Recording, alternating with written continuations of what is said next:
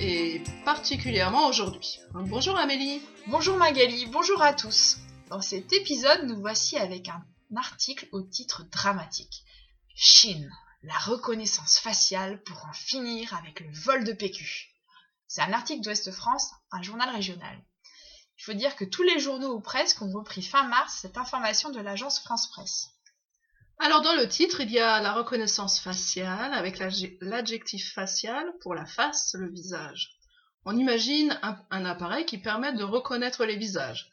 Mais on parle aussi de vol de PQ. Je m'interroge. On est dans un aéroport? C'est en Chine. C'est une information sur la sécurité des vols, des avions?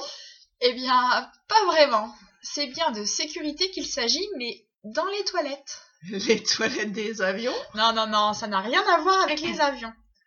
Revenons à PQ. PQ, ce sont deux lettres mises ensemble qui forment un mot. Tu peux expliquer? Le PQ, c'est tout simplement le papier toilette, ou de façon très concrète, le papier pour le cul, qui s'écrit avec trois lettres cette fois-ci. La lettre de l'alphabet qui vient juste avant P et juste après R, c'est donc la lettre Q, qui a exactement la même prononciation que le mot qui désigne la partie du corps sur laquelle je suis assise justement maintenant, mon derrière. Pour cette partie du corps, on parle du derrière ou joliment du popotin ou plus familièrement du cul. Ici, le PQ, c'est le papier toilette. Ah oui, moi aussi, j'ai les deux fesses bien calées sur une chaise actuellement.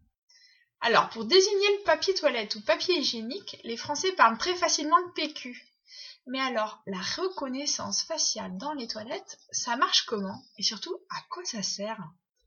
Dans un parc très visité en Chine, il y a maintenant un distributeur de papier toilette qui fonctionne avec un scanner pour les visages.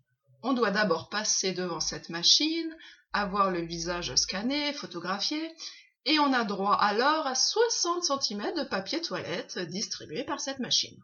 Mais une personne peut aller plusieurs fois aux chiottes quand même. Enfin, pardon, aux toilettes Ah oui, les chiottes, euh, c'est un mot familier pour les toilettes. Oui, elle peut revenir aux, aux toilettes, mais seulement 9 minutes plus tard. Tout ceci doit permettre d'empêcher les vols de papier toilette par les mêmes personnes, euh, donc dans les toilettes. Activité qui se pratique, semble-t-il, assez souvent dans ce parc en Chine. Mais si une personne a une envie urgente, tu vois ce que je veux dire, ou même si elle a très mal au ventre et doit passer devant tout le monde pour aller aux toilettes en hurlant Ouah, je suis pressée, ça peut pas attendre! C'est possible? Si la personne a la diarrhée, la chiasse ou la tourista, tu veux dire, euh, c'est-à-dire le mal intestinal connu des touristes dans un pays exotique, est-ce que la personne doit passer par la reconnaissance faciale devant cette machine donc? Cela se complique car effectivement les premiers utilisateurs du système disent que cela dure assez longtemps et que la machine n'est pas complètement au point. C'est une machine qui fait chier en fait. Tu me fais rire, une machine qui fait chier et qui distribue du PQ. Ah, Bon, quelque chose fait chier, cela veut dire de façon très familière, cela énerve, ennuie, embête. Le verbe chier, lui, signifie vulgairement se décharger le ventre des excréments. Comme disent certaines personnes, faire la grosse commission ou, comme le disent les enfants, faire caca. Finalement, la Madame Pipi, c'était mieux Oui, la Madame ou le Monsieur Pipi, c'est le nom qu'on donnait indirectement à la personne chargée de la propreté à l'entrée des toilettes. Bah, je sais pas, il faut demander aux Chinois. On peut maintenant reprendre le vocabulaire nouveau avec notre dictionnaire de référence, le petit Robert. Le PQ, c'est le papier toilette ou le papier hygiénique? Le cul, c'est le derrière, le postérieur humain. Les fesses, chacune des masses charnues à la partie postérieure du bassin. On dit aussi le derrière ou le popotin. Les toilettes ou les chiottes, de façon familière. C'est un autre mot pour les très élégants cabinets d'aisance, d'après le dictionnaire. On dit aussi les WC ou les water.